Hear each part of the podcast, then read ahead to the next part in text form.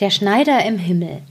Es trug sich zu, dass der liebe Gott an einem schönen Tag im himmlischen Garten spazieren gehen wollte und alle Apostel und Heiligen mitnahm, so dass niemand mehr im Himmel blieb als der heilige Petrus. Der Herr hatte ihm befohlen, während seiner Abwesenheit niemand einzulassen. Petrus stand also an der Pforte und hielt Wache. Nicht lange, da klopfte jemand an. Petrus fragte, wer da wäre und was er wollte. Ich bin ein armer, ehrlicher Schneider, antwortete eine feine Stimme, der um Einlass bittet. Ja, ehrlich, sagte Petrus, wie der Dieb am Galgen. Du hast lange Finger gemacht und den Leuten das Tuch abgezwickt. Du kommst nicht in den Himmel.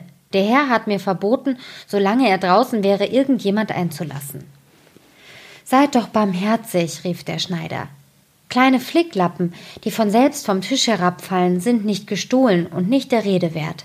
Seht, ich hinke und habe von dem Weg hierher Blasen an den Füßen. Ich kann unmöglich wieder umkehren. Lasst mich doch hinein. Ich will euch alle schlechte Arbeit tun. Ich will die Kinder tragen, die Windeln waschen, die Bänke, auf denen sie gespielt haben, säubern und abwischen und ihre zerrissenen Kleider flicken. Der heilige Petrus ließ sich aus Mitleid bewegen und öffnete dem lahmen Schneider die Himmelspforte so weit, dass er mit seinem dürren Leib hineinschlüpfen konnte.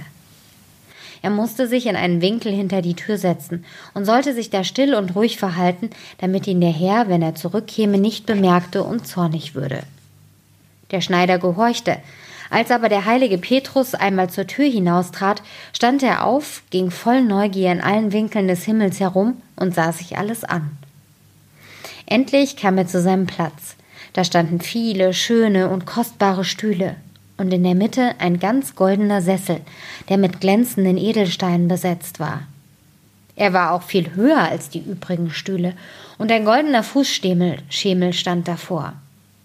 Es war aber der Sessel, auf dem der Herr saß, wenn er daheim war, und von dem er aus alles sehen konnte, was auf Erden geschah. Der Schneider blieb stehen und sah den Sessel eine gute Weile an, denn er gefiel ihm besser als alles andere. Endlich konnte er seinen Vorwitz nicht bezähmen, stieg hinauf und setzte sich in den Sessel. Da sah er alles, was auf Erden geschah, und bemerkte eine alte, hässliche Frau, die an einem Bach stand und wusch und heimlich zwei Schleier beiseite tat. Der Schneider wurde bei diesem Anblick so zornig, dass er den goldenen Fußschemel ergriff und durch den Himmel auf die Erde hinab nach der alten Diebin warf. Da er aber den Schemel nicht wieder heraufholen konnte, schlich er sich sachte aus dem Sessel weg, setzte sich an seinen Platz hinter der Tür und tat, als ob er kein Wasser getrübt hätte. Als der Herr und Meister mit dem himmlischen Gefolge wieder zurückkam, bemerkte er zwar den Schneider hinter der Tür nicht, als er sich aber auf seinen Sessel setzte, fehlte der Schemel. Er fragte den heiligen Petrus, wo der Schemel hingekommen wäre, aber der wusste es nicht. Da fragte er weiter, ob er jemand hereingelassen hätte. Ich weiß niemand, antwortete Petrus, der da gewesen wäre, außer einem lahmen Schneider, der noch hinter der Tür sitzt. Da ließ der Herr den Schneider vor sich treten und fragte ihn, ob er den Schemel weggenommen und wo er ihn hingetan hätte.